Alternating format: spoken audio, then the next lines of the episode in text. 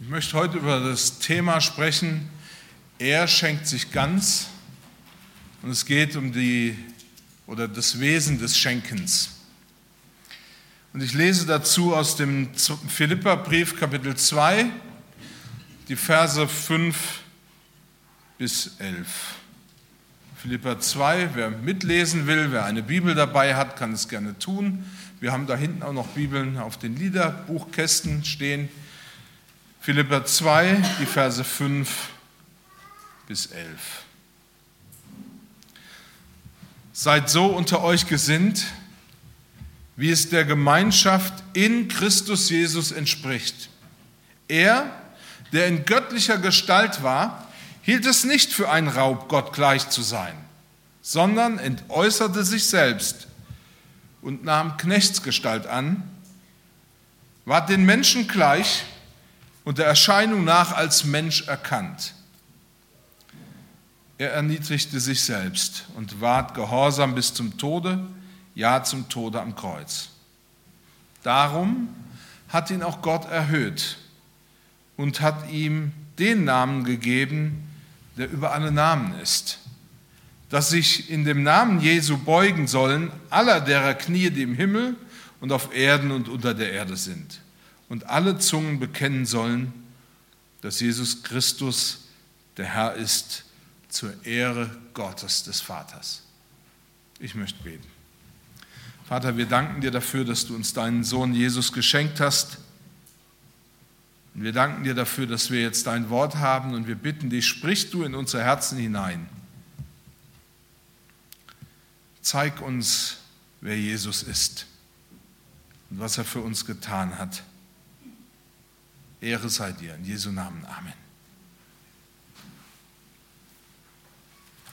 Ich habe vor einiger Zeit ein Buch gesehen und habe das angefangen zu lesen. Das heißt, umsonst geben und vergeben in einer gnadenlosen Kultur.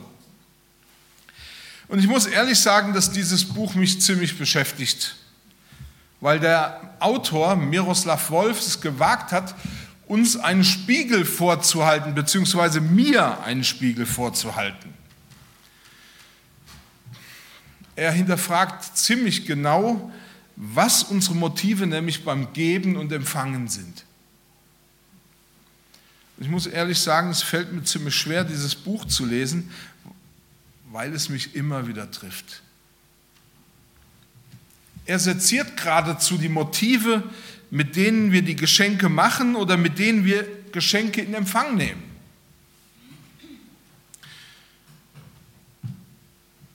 Und er sagt, dass wir selten, wahrscheinlich nie, Geschenke machen, an die keine Erwartungen geknüpft sind.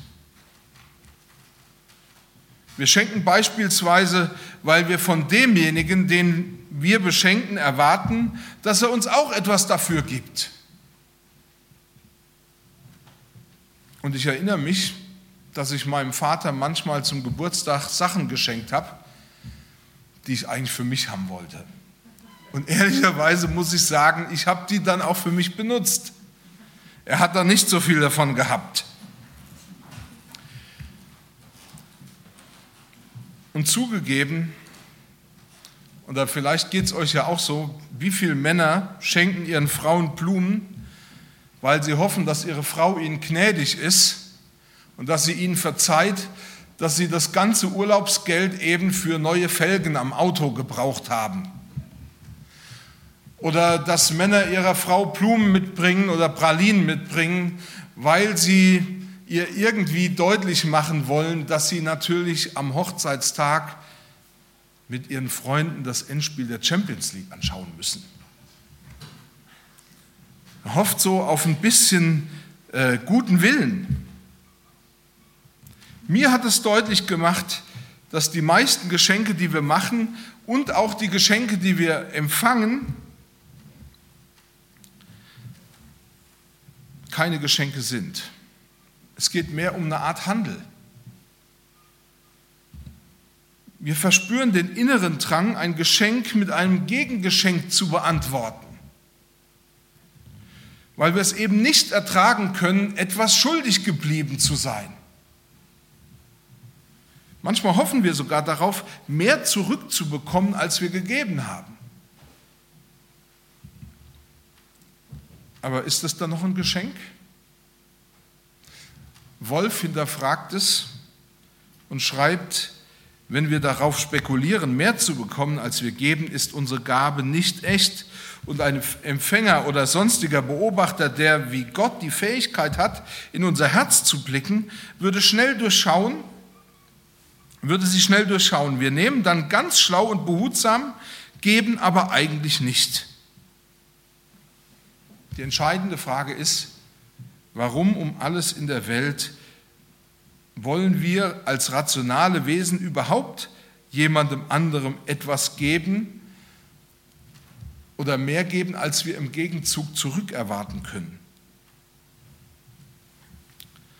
Das Fazit würde ja vielleicht lauten, dass das dann ein sehr schlechtes Geschäft für uns wäre. Wenn wir etwas verschenkt haben, haben wir es nämlich potenziell verloren. Als ich das so gelesen habe, dachte ich, naja, meine Frau hat bald Geburtstag und ich weiß nicht, ob ich noch in der Lage bin, ihr wirklich ein richtiges Geschenk zu machen. Aber Wolf hat noch ein Ass im Ärmel, gewissermaßen bietet er uns noch einen Lösungsansatz. Er schreibt nämlich, geben ist letztlich nur dann sinnvoll, wenn die Welt so eingerichtet ist, äh, eingerichtet ist dass dann, wenn wir jemandem mehr geben, als wir von ihm zurückerwarten, nicht verlieren, sondern gewinnen.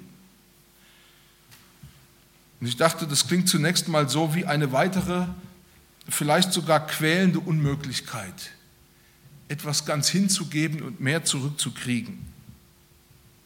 Wie kann ich geben, ohne zurückzuerwarten und dabei noch gewinnen?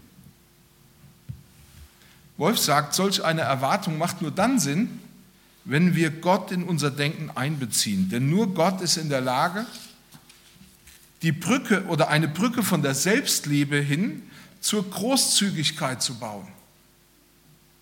Und wir ahnen ja bereits und haben das auch schon gesungen, wer diese Brücke ist. Jesus Christus.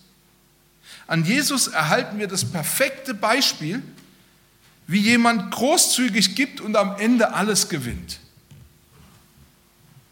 Und als Paulus das den Philippern versuchte klarzumachen, machte er deutlich, dass das auch unser Weg ist. Großzügig geben und dadurch das Größte zu gewinnen, was es gibt, nämlich das wahre und das ewige Leben. Ich möchte dich heute herausfordern, jemand zu werden, der gibt, beziehungsweise sich hingibt. In unserem Text heißt es, und ich lese die Verse, auf die ich mich heute am meisten beziehen will, nochmal vor. So seid unter euch gesinnt, wie es auch der Gemeinschaft in Christus Jesus entspricht. Er, der in göttlicher Gestalt war, hielt es nicht für einen Raub, Gott gleich zu sein, sondern entäußerte sich selbst und nahm Knechtsgestalt an, ward den Menschen gleich und der Erscheinung nach als ein Mensch erkannt. Er erniedrigte sich selbst und ward gehorsam bis zum äh, Tode, ja zum Tode am Kreuz. Mein erster Gedanke, den ich mit euch teilen will, ist der, schenken bedeutet loslassen. Schenken bedeutet loslassen. Und das ist ja völlig simpel. Ein Geschenk kann ja nur dann zum Geschenk werden, wenn ich es aus der Hand gebe, wenn ich es loslasse. Ich möchte noch einmal Miroslav Wolf zitieren, weil er das so gut auf den Punkt bringt. Er sagt, die Gabe, die am höchsten auf unserer Werteskala steht, ist die Selbsthingabe. Sei es, dass ich mein Leben für jemanden gebe oder ich längere Zeit mit ganzer Hingabe diene. Vor einiger Zeit habe ich einen äußerst bemerkenswerten Nachruf in Facebook gelesen und ich wollte diesen Nachruf gerne mit euch teilen, weil er das so ausdrückt. In diesem Nachruf stand, wir trauern um den tapferen Feuerwehrmann, der in der Nacht vom 29. auf den 30.05.2016 sein Leben ließ bei dem Versuch, eine junge Person aus der Hochwasserflut in Schwäbisch Gmünd zu retten. In dieser Nacht wurden wir eines Helden beraubt, eines Ehemannes, eines Vaters, eines Kameraden, eines Freundes. Ruhe in Frieden, der du gekommen bist, selbstlos aus Berufung, um zu helfen, um zu retten. Und für den am Ende selbst alle Hilfe nicht genügte. So gabst du denn dein Leben. Dein Leben für das Leben der anderen, für unser Leben. Wir weinen um dich, Kamerad, und unsere Tränen bilden einen größeren Fluss, als jedes Hochwasser dieser Welt es könnte. Wir trauern um dich und sind in Gedanken bei deiner Familie, deinen Angehörigen, deinen Freunden und deinen Kameraden. Nichts bringt dich zurück, doch unser Stolz und unsere Anerkennung lassen dich auf immer ein Teil unserer Herzen sein. Danke für deine Selbstlosigkeit für uns. Wir sind zutiefst bewegt, wenn wir sowas lesen. Wenn wir lesen, wie ein Mensch bereit ist, zugunsten eines anderen einfach sein Leben hinzugeben. Jesus nennt das den Ausdruck der größten Liebe, wenn wir unser Leben hingeben. Er hat das seinen Jüngern gesagt, niemand hat größere Liebe als die, dass er sein Leben lässt für seine Freunde. Und damit macht Paulus ja den Philippern deutlich, die Adressaten dessen waren, was er geschrieben hat, dass Jesus selbst diese größte, größte Liebe hat und dass sie seine Freunde sind. Jesus trieb das sogar noch mehr auf die Spitze. Denn im Römerbrief macht Paulus deutlich, dass die Motivation, warum sich Jesus hingegeben hat, nicht an eine Erwartung unsererseits, also an uns geknüpft war.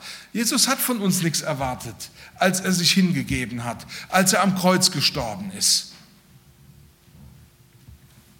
Denn Jesus ist für uns gestorben, er hat sich für uns hingegeben, so sagt es der Römerbrief, als wir noch Sünder waren.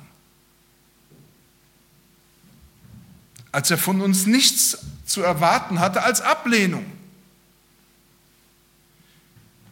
Nun wollte ich ja mit euch darüber nachdenken, dass Schenken eigentlich loslassen bedeutet. Und unser Text macht deutlich, Jesus hat sich selbst geschenkt und losgelassen. Paulus drückt es so aus. Er, der in göttlicher Gestalt war, hielt, sich, hielt es nicht für einen Raub, Gott gleich zu sein. ich muss ehrlich gestehen, ich blende das manchmal aus, dass Jesus Gott gleich ist. Aber er war Gott in allem gleich. Jesus selber spricht diese Tatsache in Johannes 14 an, indem er sagt, wer mich sieht, der sieht den Vater. Er sagt, da gibt es keinen Unterschied. Ich bin mit ihm völlig gleich, identisch. Und tatsächlich hatte Jesus eine Menge loszulassen, als er sich für uns hingegeben hat.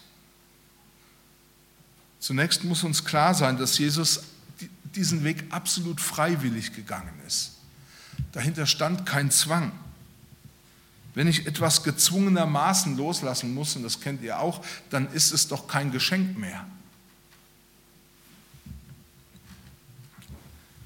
Als Jesus beim Vater war, umgab ihn aller Glanz und alle Herrlichkeit des lebendigen Gottes. Einem Gott, der die unerschöpfliche Quelle von allem ist. Jesus umgab die Herrlichkeit, die wir zum Beispiel in Offenbarung 21 angedeutet finden. Dort wird das neue Jerusalem beschrieben. Und nur ein kleiner Ausschnitt genügt schon, um uns zu zeigen, dass hier von etwas die Rede ist, das eigentlich unsere Fantasie sprengt, das uns an unsere Grenzen unserer eigenen Fantasie bringt. Johannes schreibt, und die zwölf Tore waren zwölf Perlen und ein jedes Tor war aus einer, einer einzigen Perle. Und der Marktplatz der Stadt war aus reinem Gold wie durchscheinendes Glas. Und ich sah keinen Tempel darin, denn der Herr, der allmächtige Gott, ist ihr Tempel, er und das Lamm. Und die Stadt bedarf keiner Sonne noch des Mondes, dass sie ihr scheinen, denn die Herrlichkeit Gottes erleuchtete sie, und ihre Leuchte ist das Lamm.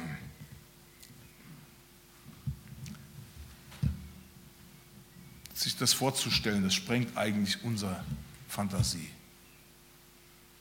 Aber wir verstehen das Ausmaß seines Geschenkes nicht, wenn wir nicht erkennen, dass er wirklich etwas zu verlieren hatte. Meine Oma hat uns manchmal Sachen geschenkt, die sie nicht mehr brauchte und die sie zum Teil auch schon benutzt hat. Sie war damals über 90 Jahre alt und ich glaube, dass ihr das niemand übel genommen hat. Aber sie wusste einfach mit den Sachen nichts mehr anzufangen. Ihr Leben war gelebt. Sie hatte alles, was sie brauchte und sie trennte sich eigentlich mehr von allem, was sie eben nicht mehr brauchte. Also haben wir als Enkel ab und zu Dinge zu, zu, zum Geburtstag gekriegt, die schon gebraucht waren. Als Jesus sich hingab, gab er nicht, mehr, nicht hin, was er nicht mehr brauchte, sondern alles. Er gab, was er hatte.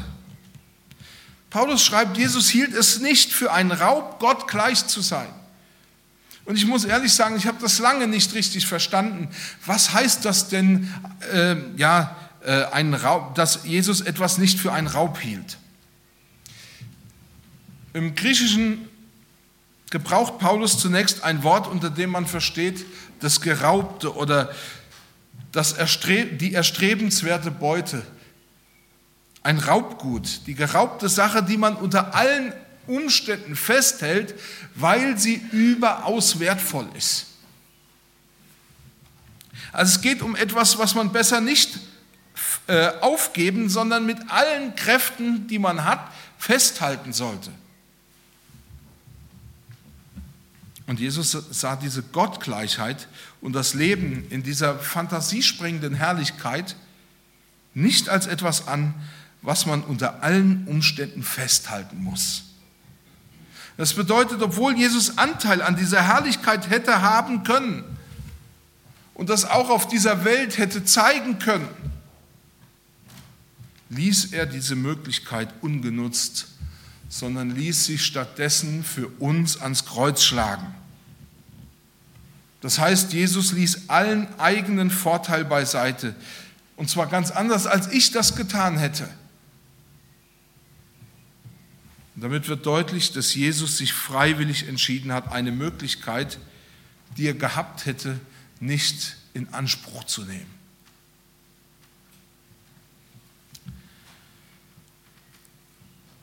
Wolf schreibt, für einen Liebenden ist Geben seliger als Nehmen, selbst dann, wenn es ihm oder wenn ihm das Geben das Herz zerreißt. Jesus hielt diese Herrlichkeit nicht fest, weil er dich und mich liebt. Und wir müssen uns die Frage stellen, wie oft kommt das wohl vor in unserer Welt, dass jemand solch eine Chance, solch eine Möglichkeit hat, wie sie Jesus zur Verfügung standen, und der das dann aufgibt zugunsten eines anderen.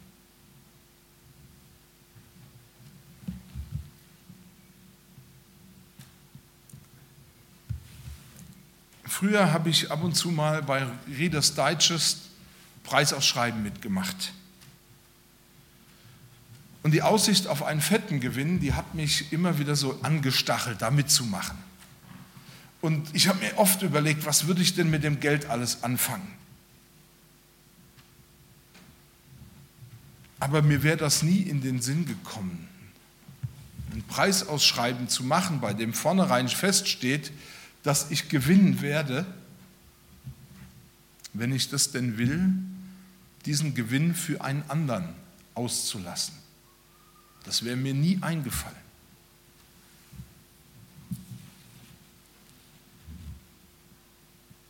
Jesus hat das getan. Er hat sich selber hingegeben für uns. Ich möchte noch einen zweiten Gedanken anfügen. Und zwar finden wir in unserem Text in Vers 7, da heißt es, sondern entäußerte sich selbst und nahm Knechtsgestalt an, ward den Menschen gleich und der Erscheinung nach als Mensch erkannt. Und das Zweite, was ich mit euch teilen will, den zweiten Gedanken, der heißt, schenken bedeutet, sich mit dem Beschenkten auf eine Stufe zu stellen. Sich mit dem Beschenkten auf eine Stufe zu stellen. Um uns wirklich beschenken zu können, musste sich Jesus mit uns auf eine Stufe stellen.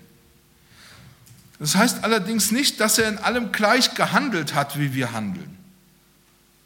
Denn wenn wir unsere Gesellschaft anschauen, dann können wir ja nur zu dem Schluss kommen, dass Jesus, trotzdem er in allem Mensch war und als Mensch erkannt wurde und als Mensch wahrgenommen worden ist, anders gelebt und anders gedacht hat als wir. Dieser letzten Gleichheit, nämlich unserer Sündhaftigkeit, hat sich Jesus nie gebeugt.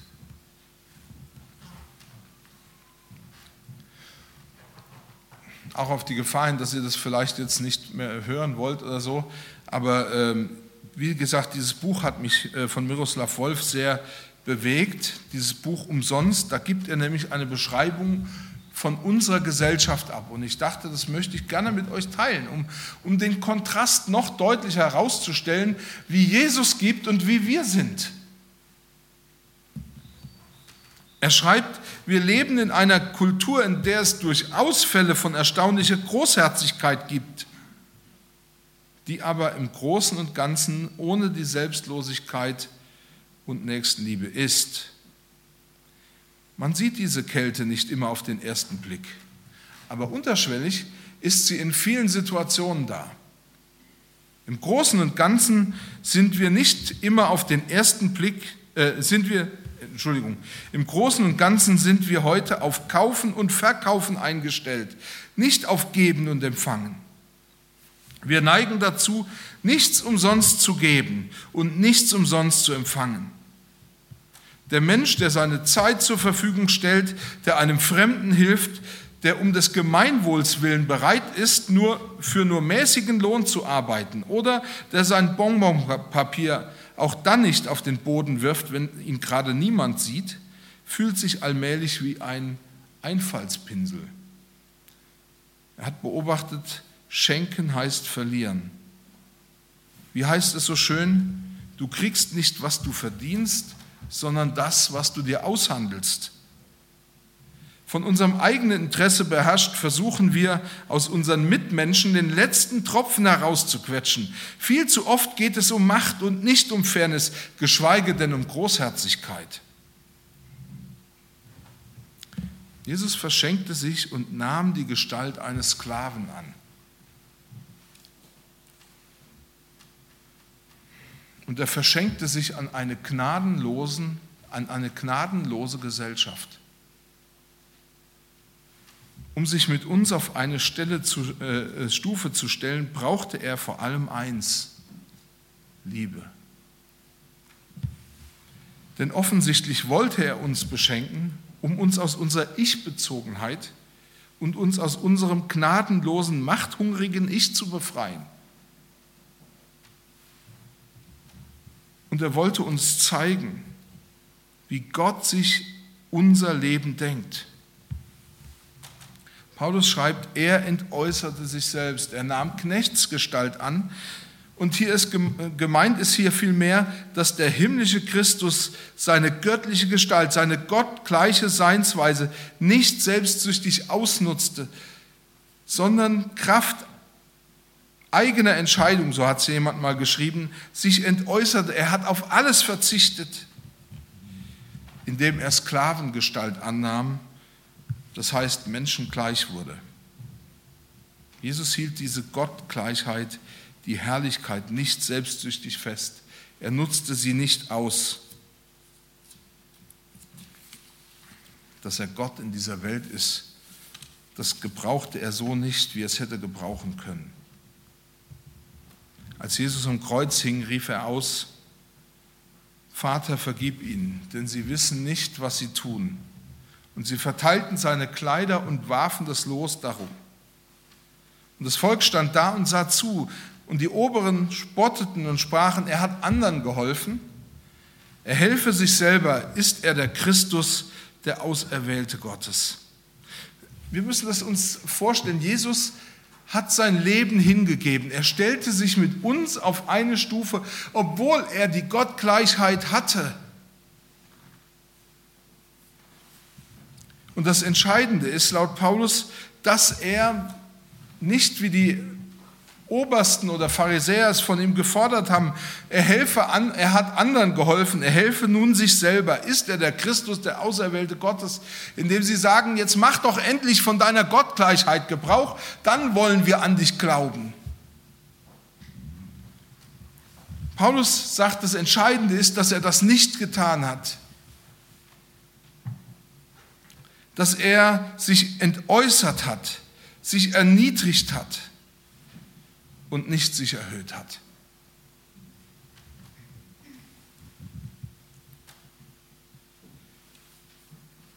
Der Gemeinschaft mit Christus entspricht es, sich zu entäußern, seine eigene Seinsweise vor Gott oder dieser Welt nicht auszunutzen, sondern auf sie zu verzichten, zum Wohl eines anderen. Wir sind uns alle klar, wenn Jesus nicht verzichtet, sich nicht entäußert hätte, wären wir alle noch unter der Last unserer Sünde gefangen. Die Tatsache, dass er es nicht getan hat, bedeutet für uns das Leben. Wir müssen nur bedenken, wie Jesus auf seinen eigenen Stolz aus freien Stücken verzichtet hat. Und wir sollten uns das fragen. Kann ich das auch?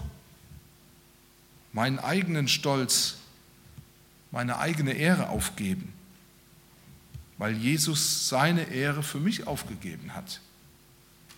Bin ich bereit, mich hinzugeben? Jesus hat sich mit uns auf eine Stufe gestellt. Er hat Sklavengestalt angenommen.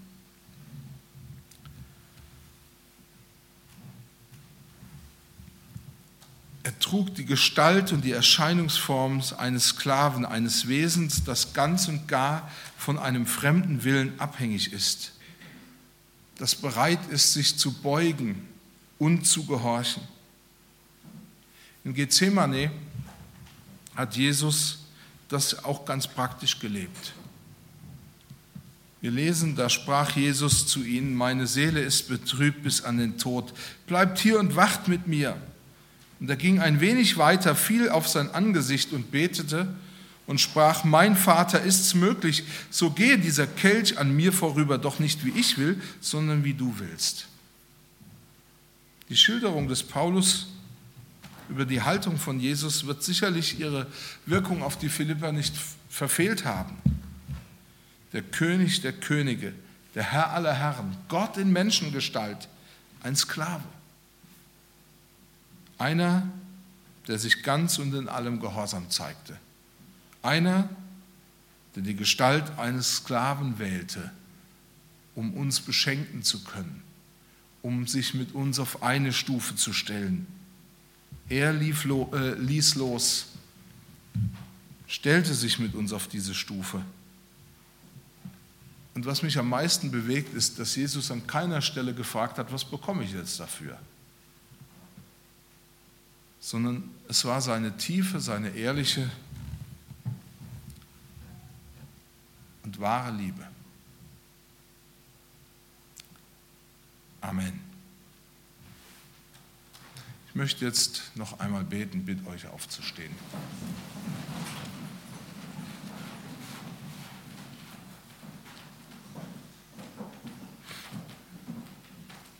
Herr, du hast nicht gefragt, als du ans Kreuz gegangen bist, diese schlimmen Schmerzen, all dieses Leid und dann auch noch unsere Bosheit, unsere Ich-Bezogenheit und all das auf dich genommen hast.